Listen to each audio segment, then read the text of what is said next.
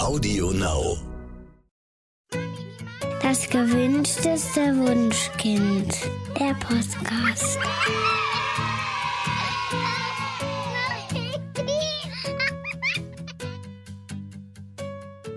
Hallo und herzlich willkommen zu Das gewünschteste Wunschkind, der Podcast mit Daniel Graf und Katja Seide.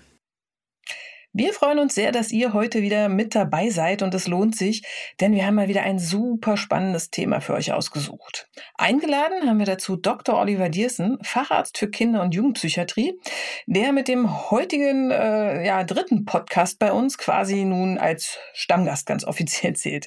Aber manche Gäste haben nun mal ganz viel zu ganz vielen verschiedenen Themen zu erzählen und ähm, deswegen freuen wir uns sehr, dass du wieder da bist. Hallo, lieber Oliver. Hallo, ich bin total froh, dass ihr mich wieder eingeladen habt. Oliver, als wir unseren letzten Podcast aufgenommen haben, da kann ich mich dran erinnern, dass wir im Anschluss noch ein bisschen geplaudert haben. Und du hast erzählt, dass du gerade ein Buch schreibst. Und damals durftest du uns noch gar nicht verraten, worum es gehen wird. Aber du hast versprochen, dass es sehr interessant wird. Und ich muss ganz ehrlich sagen, dass du wirklich nicht zu viel versprochen hast. Dein Buch heißt, wenn dir dein eigenes Kind fremd ist und es deinem Kind mit dir genauso geht. Ähm, das ist letzte Woche erschienen und wir haben es natürlich wie immer in den Shownotes für euch verlinkt.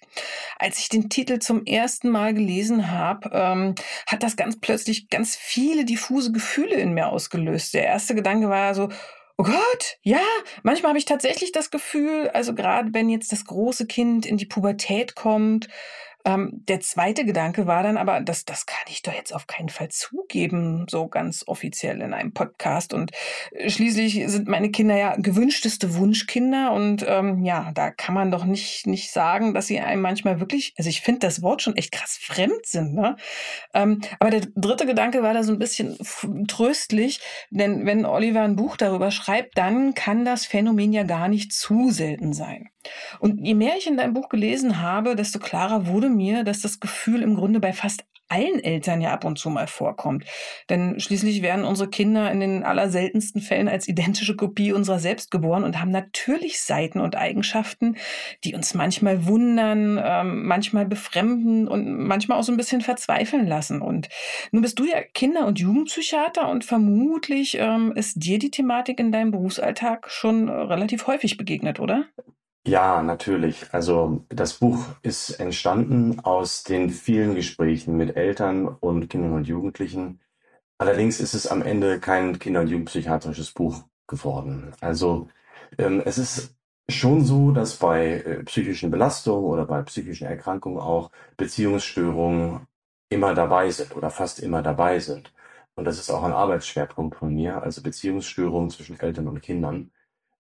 Es ging mir dann aber doch noch um mehr, nämlich um ähm, die Enttäuschung, die mir viele Eltern berichtet haben. Und zwar nicht nur eben beruflich, sondern auch privat. Ähm, Eltern, die oft mit ganz anderen Erwartungen in die Elternschaft eingetreten sind und die dann festgestellt haben, es ist alles ganz anders und ich weiß manchmal gar nicht, wer da mir am Frühstückstisch gegenüber sitzt. Und mit diesem Gefühl auch schon das Wort fremd. Ne? Da können wir nicht gut umgehen. Ähm, mir wurde auch bei der, als ich das Buch geschrieben habe, ähm, gesagt, ja, also das Wort benutzt das besser nicht. Das ist so negativ, ähm, also das hat so einen negativen Beiklang. Ne? Sagt doch unvertraut oder äh, seltsam oder sowas, aber nein. Ähm, es ging mir schon darum, denn ähm, dieses Gefühl des Befremdens, also dass da jemand ist, mir direkt gegenüber und eigentlich ist er mir ganz nah und plötzlich zeigt sich etwas an ihm oder an ihr, das mir, ähm, dass ich nicht mehr verstehen kann, dass sich mir also entzieht. Darüber wollte ich schreiben und ähm, mein Eindruck ist, dass das etwas ist, was viele Eltern sehr beschäftigt.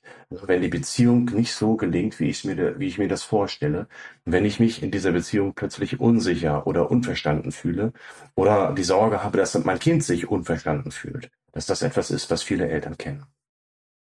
Wenn wir Eltern werden, dann haben wir ja oft die sehr romantische Vorstellung, äh, dass wir uns schon im Kreissaal sofort und unwiderruflich in unser Kind verlieben. Und das passiert auch häufig, aber eben äh, manchmal dauert es auch etwas länger oder manchmal klappt es auch gar nicht so gut. Ähm, spätestens dann in der Autonomiephase habe ich das Gefühl, dass die Eltern merken, wie es sich anfühlt, wenn das Kind äh, plötzlich ja andere Wünsche hat oder gar keine Lust mehr hat, das zu tun, was, was wir wollen. Ähm, du schreibst äh, in deinem Buch, dass unsere Erwartungen oft sehr hoch sind, sodass ähm, Enttäuschungen quasi vorprogrammiert sind. Ähm, und dass Kinder ja in den ersten Jahren relativ egoistisch unterwegs sind. Ähm, das ist für viele Eltern ein Problem. Inwiefern? Also die wenigsten Eltern erwarten ja, dass ihre Kinder ihnen das genau eins zu eins zurückgeben, was sie selbst geben. Also Fürsorge zum Beispiel. Also die wenigsten Eltern erwarten, dass ähm, die Kinder ihre Probleme anhören oder sie umsorgen. Ich denke, darüber sind wir uns einig. Aber ähm, die wir als Eltern wollen ja zurückgeliebt werden. Darum geht es ja. Es geht um Liebe. Und nun, Kinder lieben einfach anders. Als wir uns das erste Mal hier im Podcast getroffen haben, das war auch da, wo wir über dieses Buch gesprochen haben, äh, denn es hat drei Jahre zu schreiben gedauert, ähm, da ging es um die Elternschule. Einige werden sich erinnern. Und äh, das war, es ist ja eine ähm, kinderpsychiatrische Klinik gewesen, wo Kinder sehr hart behandelt wurden und ein sehr negatives Kinderbild ähm, transportiert wurde. Und der leitende Psychologe Dietmar Langer, der hat da gesagt, Kinder sind die größten Egoisten auf dem Planeten. Dafür wurde er kritisiert und auch von mir und ich finde auch zu Recht, denn es lädt ja dazu ein, die Bedürfnisse von Kindern abzuwerten als egoistisch und den Kindern auch Schuldgefühle einzureden. Das ist selbstverständlich nicht etwas, was ich gutheißen kann. Aber natürlich hat er auch ein kleines Stück äh, Recht. Also Kinder sind natürlich egoistisch. Sie müssen es ja sein. Sie haben so viel, um das sie sich selber kümmern müssen. So viel, was sie unter einen Hut kriegen müssen und was sie einordnen und verstehen müssen. Sie brauchen also alle Kraft für sich selber. Und da bleibt oft natürlicherweise wenig Kraft, auf die Eltern zu schauen. Und wenn ich mein Kind liebe, dann erwarte ich vielleicht, dass mein Kind mich ebenso liebt, wie ich, wie ich bin. Also als ganzer Mensch, als ganzer komplexer Mensch, mit all meinen elterlichen Bedürfnissen und mit meiner ganzen Identität, sage ich mal.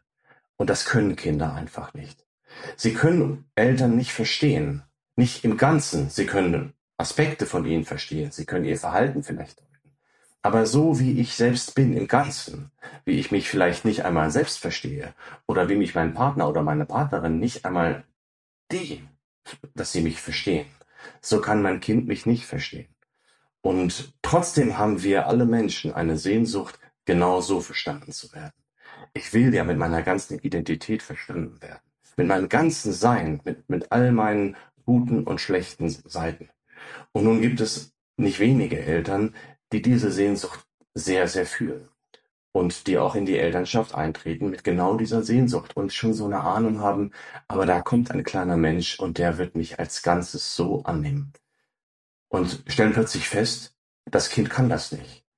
Vielleicht nicht unbedingt, dass es gar nicht möchte, vielleicht will das Kind sogar, vielleicht auch nicht, aber es kann nicht.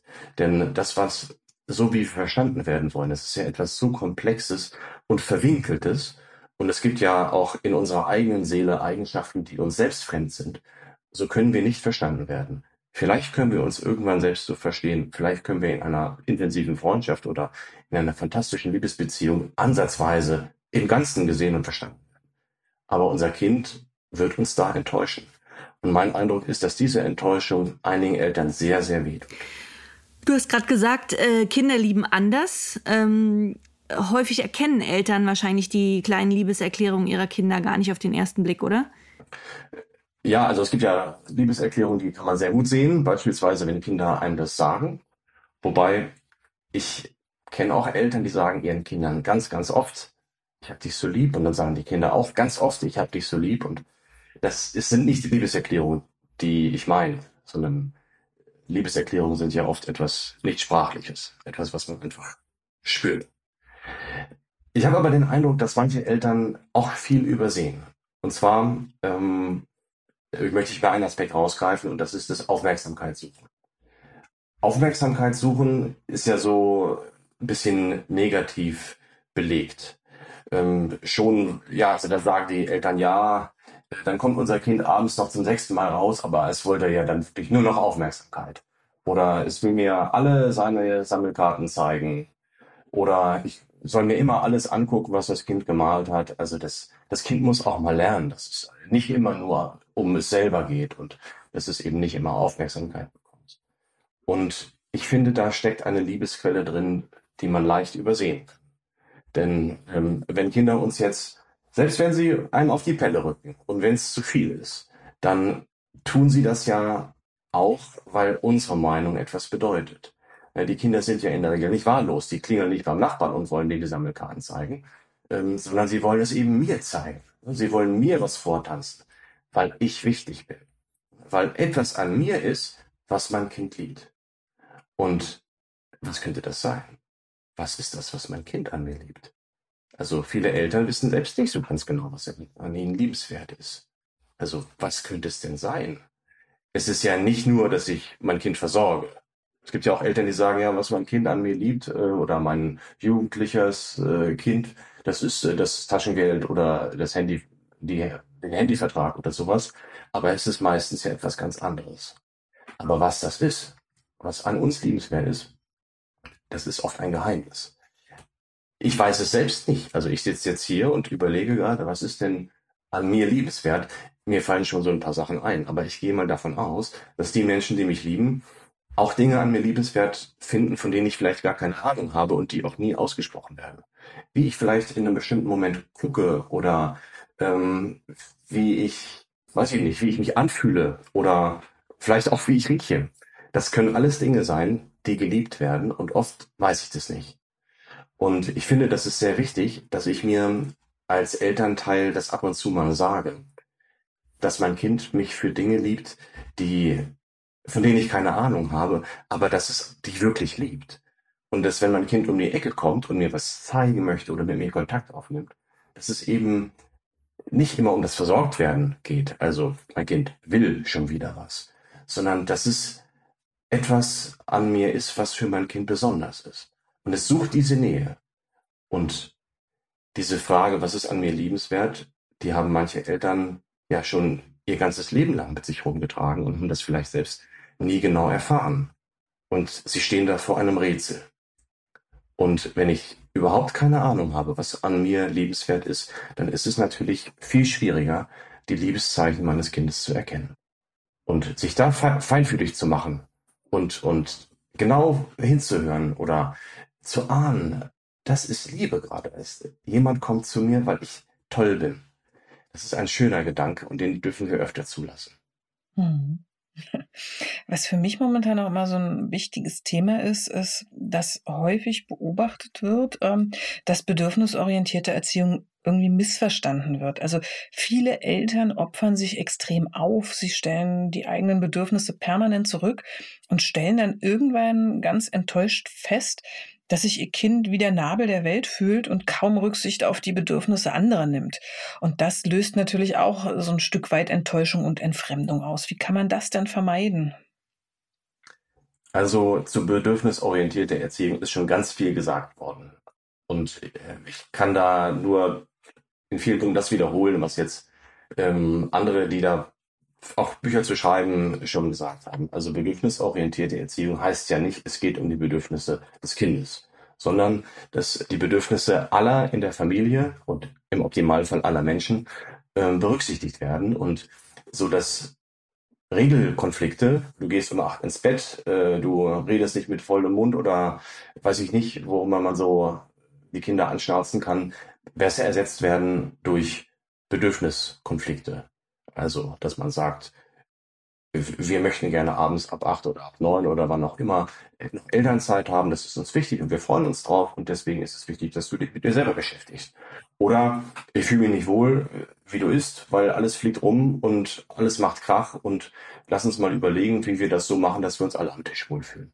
Das ist Bedürfniskonflikt. Und das verstehen Kinder natürlich auch viel, viel besser, wenn ich mich als Elternteil zu erkennen gebe. Aber einen Aspekt würde ich mir gerne rausnehmen.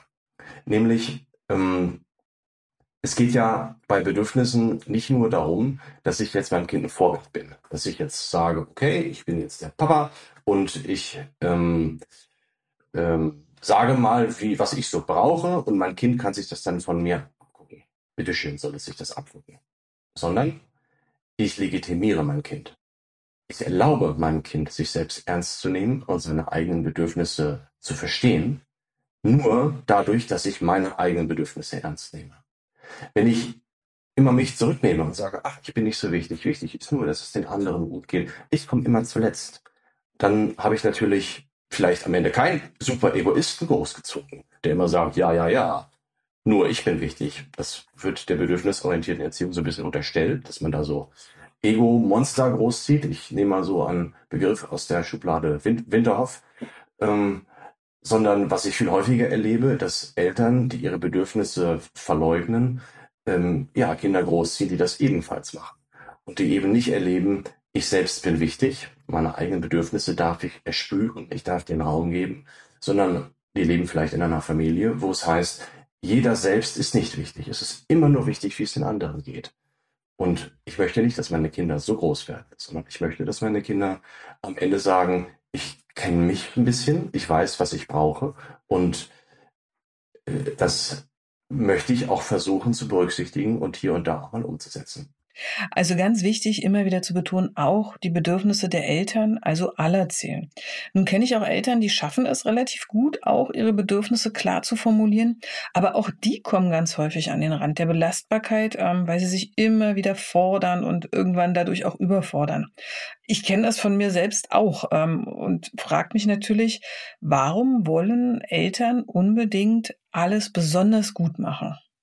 Also die meisten Eltern ähm, geben sich ja nicht nur deswegen so Mühe, weil sie sagen, ich will, dass mein Kind ähm, später, ich weiß nicht, Chefärztin wird und deswegen muss ich alles ganz, ganz toll machen, sondern die meisten Eltern geben sich so viel Mühe, weil sie erfahren haben, weil sie vielleicht auch früh im, Le im Leben erfahren haben oder gelernt haben, Beziehungen gelingen dann am besten, wenn ich mir selbst die größte Mühe gebe ich werde am meisten gemocht und akzeptiert und die Beziehung fühlt sich am sichersten an, wenn ich mich eben nicht hängen lasse, sondern wenn ich mich reinhänge.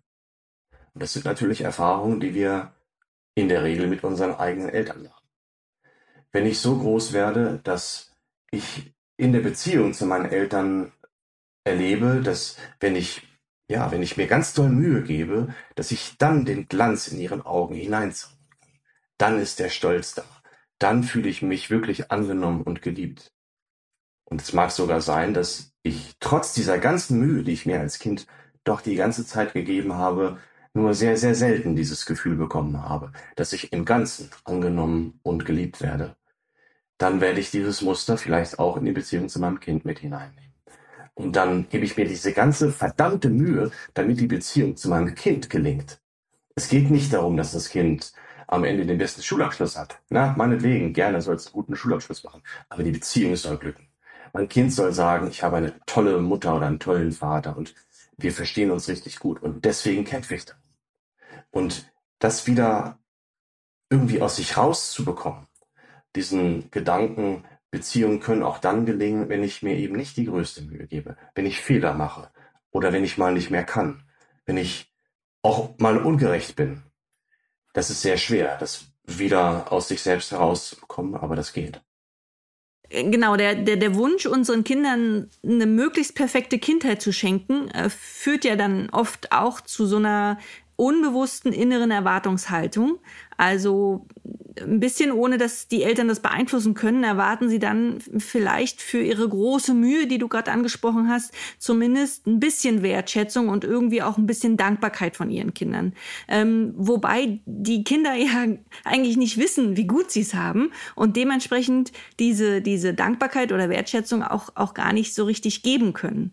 Und, und das wiederum führt ähm, zu Enttäuschung und Entfremdung. Ähm, Woher kommt denn das und, und wie schaffen wir es, diese innere, inneren Erwartungshaltungen zu ändern? Also jetzt greife ich mal den einen Satz so raus. Ähm, Kinder wissen nicht, wie gut sie es haben. Ja, das mag sein. Gibt aber auch Kinder, die wissen gar nicht, wie schlecht sie es haben. Also Kinder wissen gar nicht, wie sie es haben. Die, für die ist die Welt so, wie sie ist. Die haben den Vergleich nicht. Und das ist manchmal auch ganz gut. Denn das würde manche Kinder auch in die Verzweiflung hineinbringen.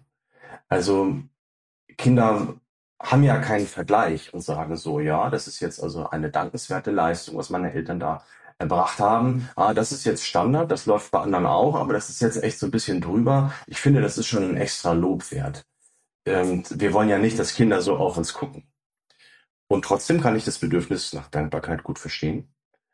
Das wünschen wir uns ja alle. Ein bisschen Dankbarkeit. Das wünschen wir uns ja auch, wenn wir Kinder sind. Ein bisschen Dankbarkeit.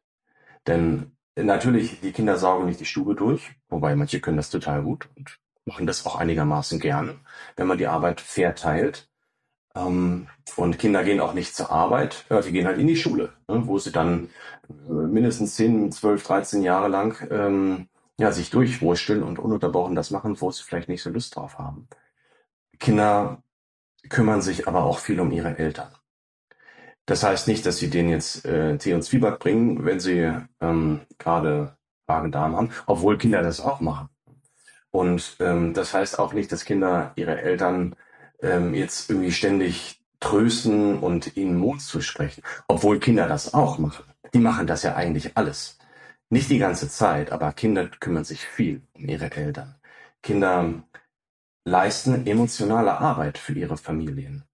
Sie sind ununterbrochen dabei zu gucken, was ist mit meinen Eltern los, wie kann ich es vielleicht besser machen. Wir kommen genau zu dem Thema zurück, das wir eben hatten, nämlich Kinder, die sich bemühen, gut zu sein, gut für ihre Eltern, um sie glücklich zu machen.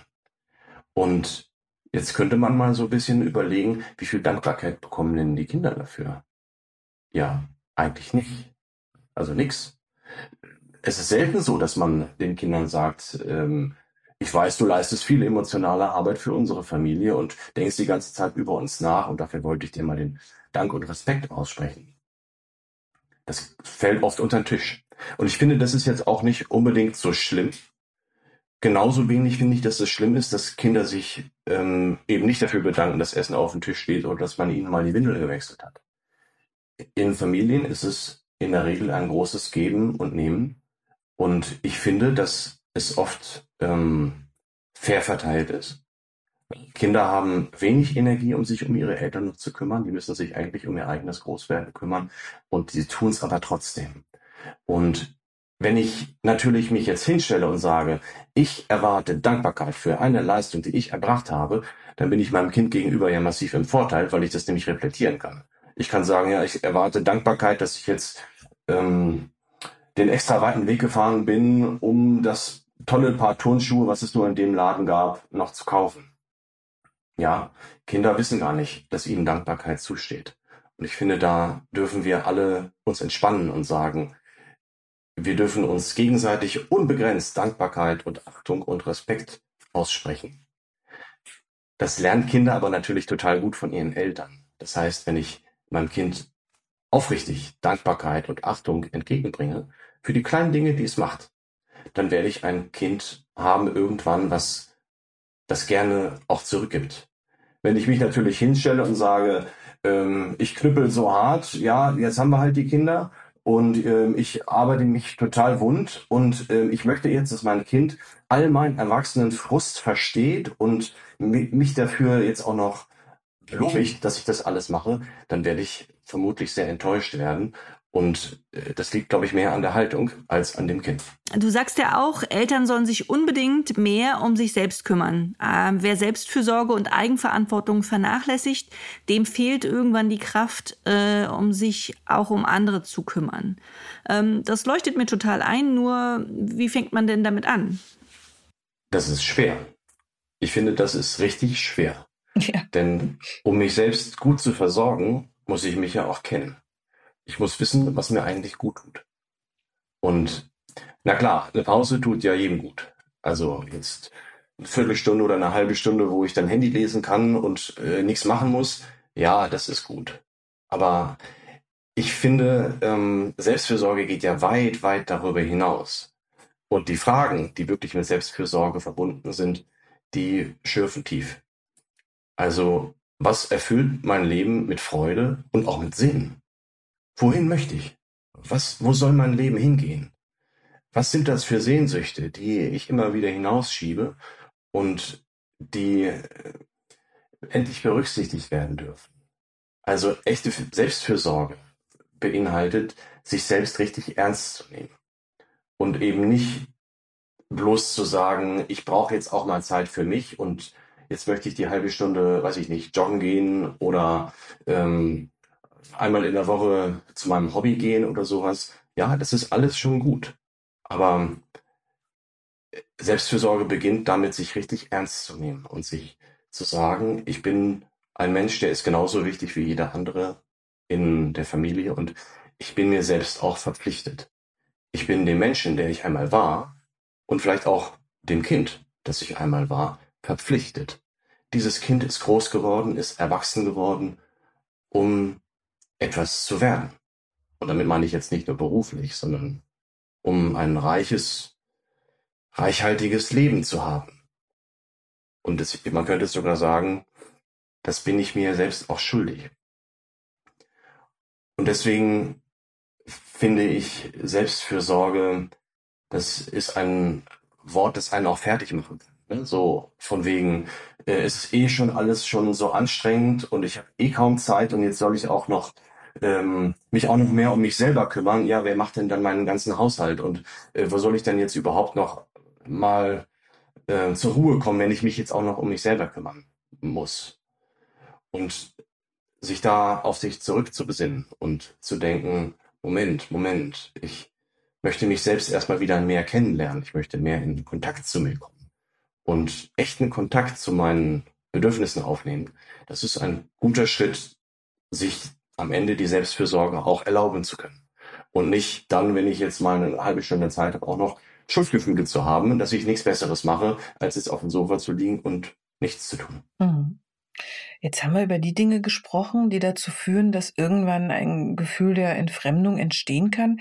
Jetzt lass uns mal darüber sprechen, was wir tun können, wenn sich so eine Situation verfestigt. Also es gibt ja Fälle, wo man sich dann kaum noch als Familie empfindet, weil irgendwie alle nur noch ständig den anderen ärgern, man nur noch streitet oder man quasi nur noch irgendwie nebenher lebt. Und ähm, dann herrscht oft Streit und durch diese ständige Zurückweisung, die da zwangsläufig entsteht, entsteht bei Eltern durchaus das Grundgefühl ähm, des Abgelehntwerdens. Ne? Also ähm, dadurch, dass ich quasi mich äh, dem Kind immer zu versuche zuzuwenden und ähm, da überhaupt gar nicht mehr auf Resonanz stoße, ja, fühle ich mich permanent abgelehnt. Und ähm, die Entfremdung schleicht sich möglicherweise auch über eine längere Zeit ein, weil Kinder Verhaltensweisen entwickeln, die ich irgendwie fremd empfinde. Also wenn ich beispielsweise introvertiert bin und mein Kind total extrovertiert ist oder ich total gern kuschle, aber mein Kind so gar nicht so gerne Körperkontakt mag, dann ähm, entsteht dieses Gefühl des Fremdseins. Wie schaffe ich es denn als Elternteil damit umzugehen? Na, du hast ja gerade gesagt, ähm, Eigenschaften, die ich als fremd empfinde. Ja. Und jetzt kann man ja vielleicht auch sagen, die Eigenschaften, die mein Kind dann entwickelt, die hat es vorher auch schon gehabt. Vielleicht, aber nicht vor mir. Ich durfte sie nicht entdecken. Oder mein Kind probiert gerade was Neues aus, hat es aber mit mir nicht abgesprochen. Beispielsweise ein ätzender Humor ne? oder richtig mieser Sarkasmus. Ist mit, ist mit mir nicht abgesprochen worden, habe ich mir nicht ausgesucht und mein Kind entdeckt gerade was an sich. Und ich empfinde es als fremd. Das kann sein, dass der ätzende Humor in der Schule längst bekannt ist. Oder der fiese Sarkasmus. Der, andere Eltern haben schon davon gehört, dass mein Kind fiese Sprüche macht. Und dann hätte ich jetzt vor einem Jahr gesagt, was, mein Kind macht das aber nicht. Ja doch, macht es, macht es. Ich darf es jetzt auch sehen. Ich darf jetzt etwas an meinem Kind entdecken. Das war vielleicht schon immer da. Oder das wird jetzt eben neu entwickelt oder ausprobiert. Ich darf es jetzt sehen. Mir geht es damit nicht so gut, aber es ist ja die Wirklichkeit. Das ist ja mein Kind. Und diese Eigenschaften, die kriege ich jetzt auch nicht weg. Das Fremde ist aber für uns Menschen habe ich eingangs schon gesagt, äh, bedrohlich. Denn ähm, zum Fremden gehört, dass sich mir eben etwas entzieht. Dass etwas, was vorher mir nah war, ins Verborgene abdriftet. Also es, es ist plötzlich dunkel, da wo vorher Helligkeit war. Ich kann es nicht mehr verstehen. Und das macht, gerade wenn man, sag ich mal, schwierige Beziehungserfahrungen gemacht hat mit Beziehungen, die häufig von vielleicht Beziehungsabbrüchen bedroht waren oder in denen man sich nicht wirklich sicher gefühlt kann bei mir selber natürlich das Gefühl von Unsicherheit entstehen. Aber ich möchte jetzt etwas provokativ mal sagen, das Fremde, das ist in jedem drin. Es ist nicht bedrohlich. Auch in mir ist es. Ich habe Eigenschaften in mir, die zeige ich anderen nicht. Und ich habe vielleicht auch Eigenschaften, die möchte ich nicht mal wahrhaben oder ich weiß nichts von ihnen. Aber sie sind da. Vielleicht habe ich auch, auch einen ätzenden Humor, aber ich gestehe mir das nicht ein. Aber andere wissen das schon. Ja, und jetzt sehe ich eben eine solche Eigenschaft in meinem Kind. Das ist etwas Normales.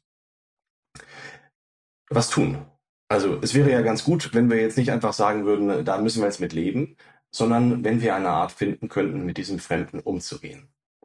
Und also was mir hilft, ist eben der Gedanke, wir alle sind manchmal uns selber fremd, wir sind unseren Nächsten, unseren Liebsten fremd. Und wir Menschen haben eigentlich ein ganz gutes Programm, wie wir mit dem Fremden umgehen, nämlich höflich. Also es gibt natürlich auch Menschen, die sind überhaupt nicht höflich zu Fremden. Die, die sind überhaupt kein Stück gemeint jetzt, sondern normalerweise, wenn jemand Fremdes vor mir steht, bin ich höflich. Und ich finde, es ist eine gute Strategie, mich manchmal zu fragen, wie würde ich die Situation mit einem fremden Kind jetzt besprechen oder lösen? Also angenommen, mein Kind ist jetzt in so einer introvertierten Phase und möchte mir nichts mehr erzählen. Warum auch immer. Liegt ja vielleicht auch an mir, weiß ich nicht. Mein Kind will es mir ja nicht sagen. Mann, es will es mir nicht sagen. Es macht mich wahnsinnig. Jetzt könnte ich meinem Kind sagen, jetzt red endlich mal mit mir. Ne? Immer guckst du Löcher in die Luft. Das macht mich wahnsinnig. Ich muss dir jedes Wort aus der Nase ziehen. Das würde ich einem fremden Kind nicht sagen. Also sagen wir mal ein Austauschkind, was jetzt, weiß ich nicht, einen Monat ähm, aus einem anderen Land hier zu uns nach Hause kommt und es ist eben introvertiert. Der würde mir das ja niemals einfallen zu sagen, ich muss dir jedes Wort aus der Nase ziehen. Nein, ich würde vielleicht manchmal höflich fragen, würde ich sagen, du mir ist aufgefallen, du bist schweigsam. Ist das jetzt immer so bei dir? Bist du so ein schweigsamer Mensch? Das, ähm, oder ist es etwas, was wir hier machen? Können, möchtest du, dass wir, oder möchtest du uns was erzählen? Oder darf ich noch ein bisschen mehr fragen? Darf ich mehr erfahren von dir? Und dann werde ich eine Antwort kriegen. Und vielleicht sagt das fremde Kind oder sind ja eher Jugendliche dann, nö, alles gut, passt schon. Und dann könnte ich nochmal sagen, aber wenn was nicht stimmen würde, das würdest du mir dann schon sagen hier. Ne? Da kann ich mich drauf verlassen. Und dann würde das Kind sagen, oder der fremde Jugendliche, ja, ja, mach dir da mal keine Sorgen, ich sag schon, wenn mich was stört. Und damit ist die Sache geklärt. Das ist eine ganz gute Art, finde ich, mit Leuten umzugehen, die vielleicht gerade sich mir so ein bisschen entziehen. Hm. Manchmal entstehen solche Entfremdungsgefühle ja auch aus dem Schmerz vor Zurückweisung, von, von Zurückweisung. Also ähm, ich denke, das kennen alle Familien. Also ein Elternteil wird zum Beispiel abends bei der, bei der Einschlafbegleitung nicht gewollt oder ähm, das, das, das Kind möchte nicht von, von demjenigen angezogen werden oder so. Es gibt eine ständige Zurückweisung, weil das, der andere Elternteil ähm, bevorzugt wird. Und dann kann es passieren, dass sich dieses zurückgewiesene Elternteil irgendwie ja, entfremdet. Ähm, Kannst du erklären, äh, woher, das, woher das kommt und, und wie man das lindern kann?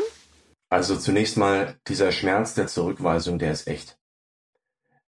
Es, äh, es ist nicht selten, dass man, oder dass, dass wir Menschen überhaupt so die Vorstellung haben, etwas kann nur dann wehtun, wenn es blutet oder wenn ich es in einem äh, im Röntgenbild sehen kann.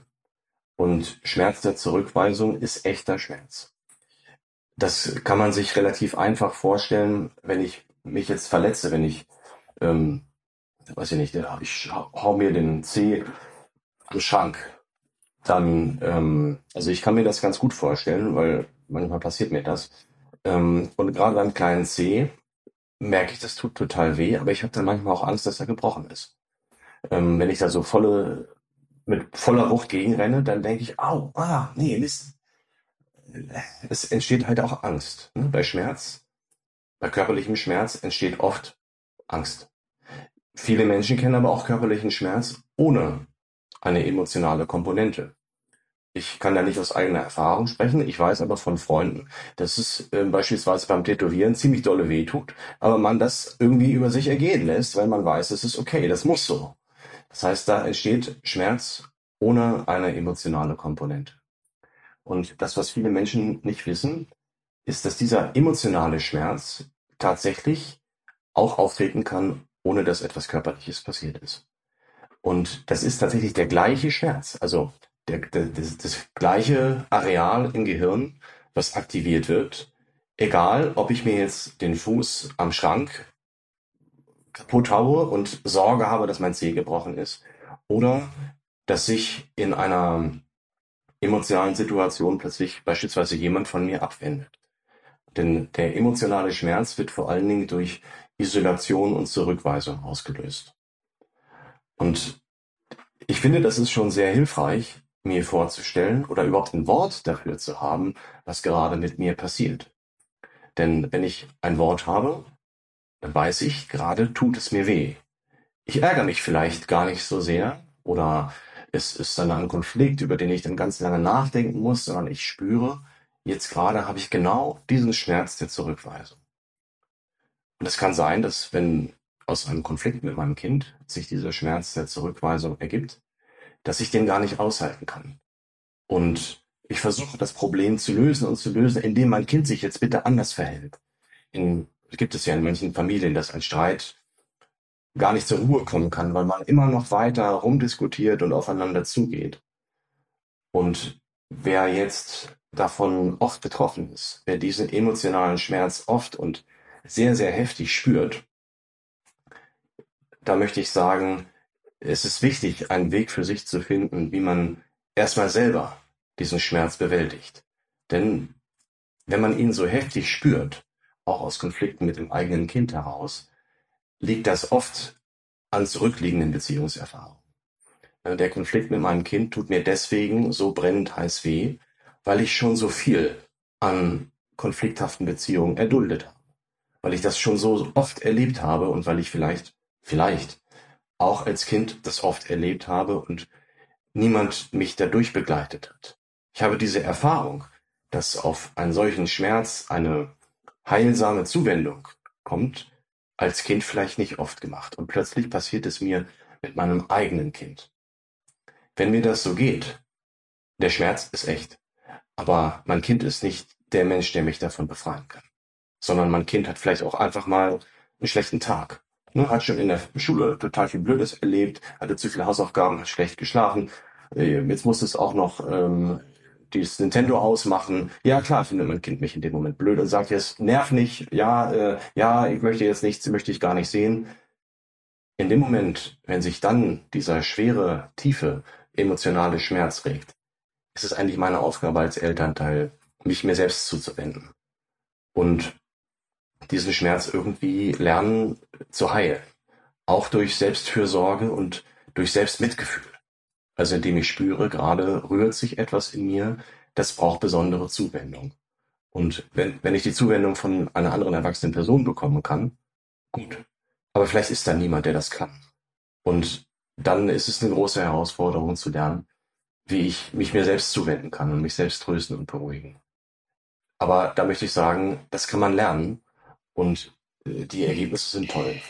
Ja, auch familiäre Machtkämpfe führen ja ganz oft dazu, dass man sich zunehmend fremder wird. Also manche Familien finden aus der Spirale aus Konsequenzen und Regelbrüchen und Strafen nur noch ganz schwer heraus. Also da wird dann nur noch gestritten und ähm, ja, auch das Vertrauen geht zunehmend verloren und ähm, die Beteiligten fühlen sich immer hilfloser. Wie schaffen wir es denn aus dieser Spirale äh, uns zu befreien, wenn wir da mal drin sind?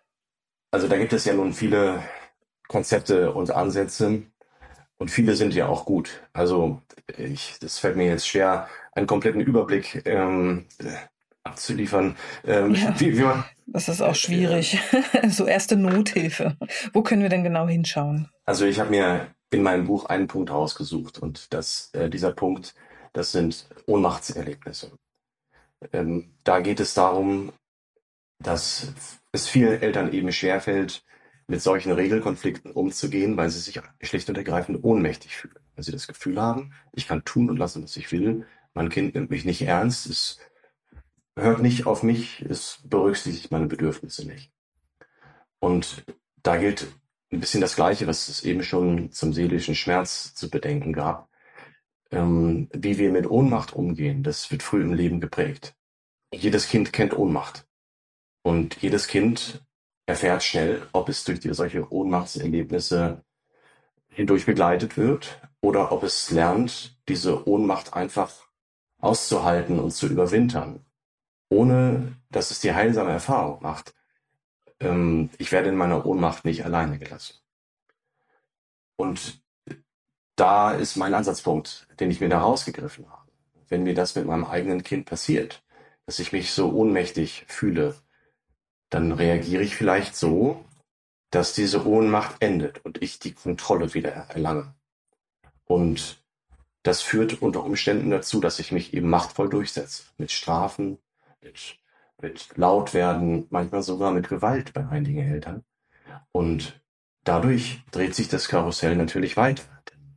Um die Ohnmachtserlebnisse, mit denen ich selber nicht umgehen kann, ähm, irgendwie zu überdecken, wende ich Macht an. Und auch in dieser Gleichung gibt es dann jemanden, der ist ohnmächtig und das ist dann mein eigenes Kind.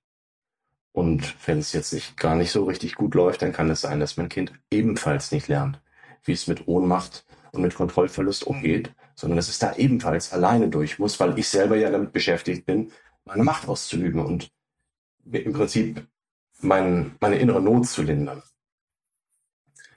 Mein Hinweis ist, diese Ohnmacht besser wahrzunehmen. Und zwar sowohl bei sich selber, wie aber auch bei meinem Kind. Denn es kann ja sein, dass mein Kind, wenn es zum Beispiel vor mir davonläuft, sich ebenfalls ohnmächtig fühlt oder Angst hat. Und dass ich meinem Kind keinen Gefallen tue oder meiner sogenannten Erziehung. Wenn ich dann hinterhergehe und sage, so nicht, Freundchen, wir sind noch nicht fertig. Ich baue mich jetzt in deinem Kinderzimmer auf und erzähle dir noch ausführlich, was du alles falsch gemacht hast. In dem Moment habe ich die Kontrolle als Erwachsener, fühle mich vielleicht nicht ohnmächtig, aber mein Kind umso mehr. Und diese Ohnmachtszeichen bei sich selbst zu erkennen und auch bei meinem eigenen Kind zu erkennen, das ist ein guter Weg, um auf Ohnmacht eben nicht mit dem Wunsch nach noch mehr Kontrolle und Machtausübung zu reagieren, sondern mit leisen Tönen, mit Zurücktreten und mit dem Gedanken, ich fühle mich gerade ganz ohnmächtig, aber eigentlich brauche ich über mein Kind gar keine Macht. Ich bin nämlich sehr sicher, dass alles, was mein Kind überhaupt mal Gutes gelernt hat von mir, gar nicht durch Machtausübung entstanden ist, sondern durch liebevolle Zuwendung, durch, durch ähm, emotionale Begleitung und ähm, Zuspruch und durch Vorbild. Und in dem Moment, wenn ich Macht ausübe über mein Kind, ist das alles ja gar nicht da. Und mein Kind wird hoffentlich nicht am Ende sagen, das Wichtige, was ich von meinem Vater gelernt habe, war das, was er mir erzählt hat, als er sich wütend in meinem Zimmer aufgebaut hat sondern was ich von meinem Vater gelernt habe, war im richtigen Moment auf die Bremse zu treten und erstmal einen Schritt zurück zu machen und zur Ruhe zu kommen und mich um mich selber zu kümmern. So hat er das dann immer gemacht und das habe ich mir gut abgeguckt dann lass mich jetzt zum Abschluss nochmal fragen, wie finden denn Familien heraus, ob sie an einem Punkt sind, ähm, an dem es sinnvoll wäre, externe Unterstützung zu Rate zu ziehen? Also wenn Eltern das Gefühl haben, boah, ich bin total entfremdet von meinem Kind und ich, ich komme da nicht mehr, ich komme da nicht mehr hin. Ich habe das Gefühl, wir sind uns emotional ganz weit entfernt. Ähm, wohin können die sich wenden? Also ich möchte da erstmal die Hemmschwelle etwas senken. Es ist ja für viele Eltern fast ein Eingeständnis einer Niederlage zu sagen, ich kann es nicht, ich kann es nicht alleine, äh, jetzt muss jemand kommen. Äh, dieses, äh, dieser jemand, das, es gibt ja viele Beratungsstellen. Es gibt in der Schule ähm, Beratungslehrkräfte und Familienberatungsstellen vor Ort. Es gibt natürlich kinderpsychiatrische oder kinderpsychologische Praxen. Ähm, oder das Jugendamt, wo wirklich gute Leute oft arbeiten. Muss ich einfach nur ganz deutlich sagen. Ne, das Jugendamt ist kein Kinderklauamt, sondern da arbeiten wirklich gute Leute, die auch Zugriff haben auf tolle Ressourcen und auch auf kostspielige Ressourcen. Beispielsweise von geschulten Fachleuten, die zu mir nach Hause kommen und direkt vor Ort mir und meinem Kind in vielen Situationen ähm, Beistand leisten können. Aber der, der Gedanke, äh, wir sind jetzt an diesem einen miesen Punkt, wo es nicht mehr weitergeht, den möchte ich etwas aufweichen. Zum einen ist es ja bekannt, ähm, wir leben in einer Gesellschaft, wo die Leute sehr vereinzelt vor sich hinkämpfen und es gab in anderen Zeiten durchaus mehr familiäre Unterstützung. Das war auch gut für die Kinder. Ich möchte aber nochmal so ein, ein Bild da entwerfen. Nämlich, auch wenn ich das Gefühl habe, ich habe es bis jetzt alleine geschafft, bis jetzt habe ich mich als Einzelkämpfer oder als Elternpaar da durchgeschlagen, eigentlich ist es nicht so. Mein Kind hat schon wahnsinnig viel von anderen Leuten mitgenommen. Von, von, aus dem Freundeskreis oder von anderen Eltern oder von den Lehrkräften in der Schule oder der Musiklehrerin oder äh, der Fußballtrainerin oder äh, dem Pastor oder wem auch immer. Mein Kind hat schon viel, viel von anderen Leuten genommen. Und das ist auch genau gut so. Also in, ähm, wenn man sich das als Fußspuren vorstellt, der Weg meines Kindes wurde schon durch so viele Leute begleitet. Ich finde nicht, dass es ein schlimmer Punkt ist, wenn ich sage, und wir fügen noch jemanden hinzu und jetzt jemand, der sich genau mit solchen Krisen auskennt. Das ist kein Punkt der Niederlage, sondern es ist ein Puzzlestück von vielen. Und ich finde das eigentlich auch ganz tröstlich als Gedanken. Mein Kind wurde eben nicht nur von mir großgezogen, sondern ob ich es jetzt gerade bewusst habe oder nicht, viele, viele waren dabei und viele werden noch kommen. Auch viele, die ich noch gar nicht kenne und auch einige, die ich auch nie kennenlernen werde, weil nur mein Kind diese Leute kennt. Und das ist auch genau gut so. Diese Vorstellung hilft mir selber dabei, äh, den, die Hemmung zu senken, noch jemand aktiv dazu zu holen, zu sagen, hey, ich glaube, ihr seid total Krisenexperten, wir brauchen euch jetzt auch noch mit am Tisch. Das geht ja oft total gut aus wenn man sich externe Helfende dazu holt, äh, sind, also es tut den Familien oft richtig gut und da kann ich wirklich nur zu raten, im richtigen Moment zu sagen, wir sind offen und neugierig, wer jetzt kommt und was die Leute für tolle Ideen mitbringen. Oliver, vielen Dank, dass du wieder bei uns zu Gast warst. Ähm, dieser Podcast hat wirklich viele, viele wertvolle Impulse gegeben. Vielen Dank für die Einladung. Es war wie immer schön, mit euch zu sprechen und hat viel Spaß gemacht. Ja, total. Wenn ihr euch intensiver mit dem Thema befassen wollt, legen wir euch natürlich Olivers Buch Wenn dir dein eigenes Kind fremd ist und es deinem Kind mit dir genauso geht, sehr, sehr ans Herz. Wie gesagt, nächste Woche erschienen und überall erhältlich, wo es Bücher gibt. Wenn ihr Lust auf weitere Folgen mit Oliver bekommen habt, dann stöbert doch auch gerne mal in unserem Archiv. In den letzten Jahren haben wir schon einige Folgen aufgenommen äh, über Trennungsängste und Lese- und Rechtschreibstörungen und ähm, ja, über die Elternschule. Mensch, da bist du ja schon das vierte Mal zu Gast gewesen, Oliver. Da bist du ja schon Stamm-Stammgast. ich bin ich ganz glaube, sicher. es war sogar noch eine andere Folge mit dabei. Echt? Wow. Okay. ADHS haben wir auch mal gemacht. Also wir haben uns schon gut kennengelernt. Wir haben ja super. Also du bist jederzeit herzlich willkommen. Es ist immer ganz, ganz spannend, was du uns zu erzählen hast. Für heute sind Vielen wir erstmal am Ende und ähm, wir hören uns ganz sicher bald wieder. In zwei Wochen auf jeden Fall erstmal mit einer nächsten frischen Folge. Und bis dahin sagen wir erstmal, macht's gut und tschüss. Tschüss.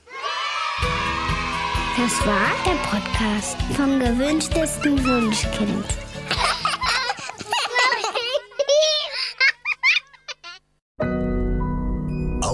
Now.